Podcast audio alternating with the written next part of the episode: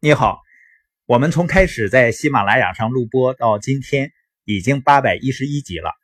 我们聊了关于财商、领导力、人际关系、情绪管理、目标等很多个人成长方面的话题。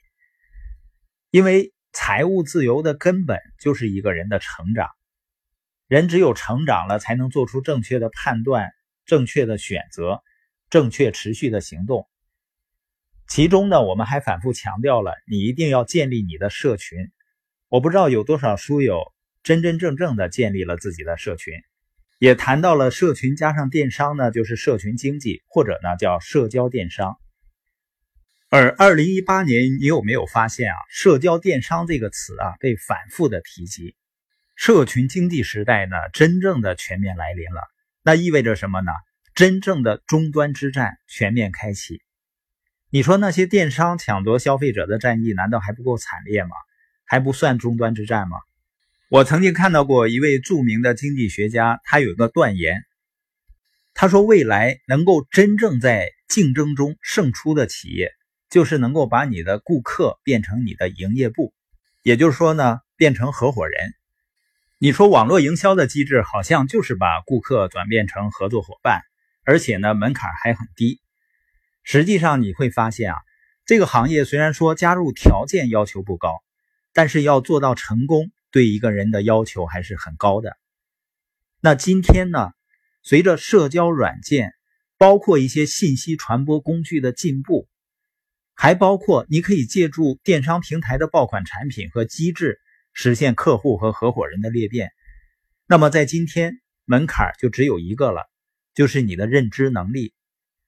因为社交电商虽然说发展前景非常广阔，但是坑巨多呢，也是真的。我们今天重点就是聊一聊为什么社交电商势不可挡。我们先看一组数据，这是经济观察报报道的，全球著名的咨询机构埃森哲，它的数据显示呢，中国的数字化消费已经在人数和市场规模上以绝对量级。领跑全球。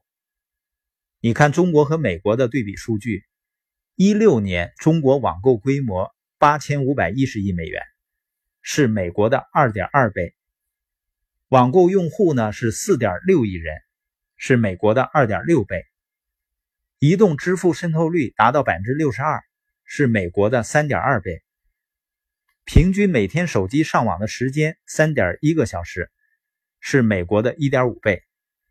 你说呢？这意味着什么呢？我们在波罗的海的游轮上啊，请了秦朔先生演讲。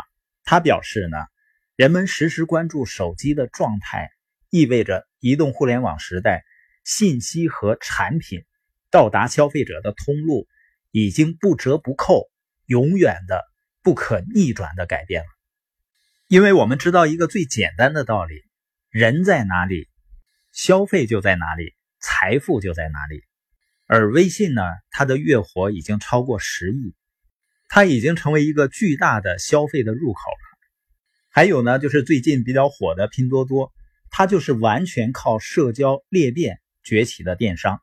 它呢获得了三十亿美元的巨额融资，近日呢正式向美国证券交易委员会提交招股说明书。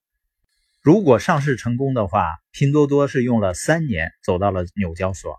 而马云呢，是用了十四年。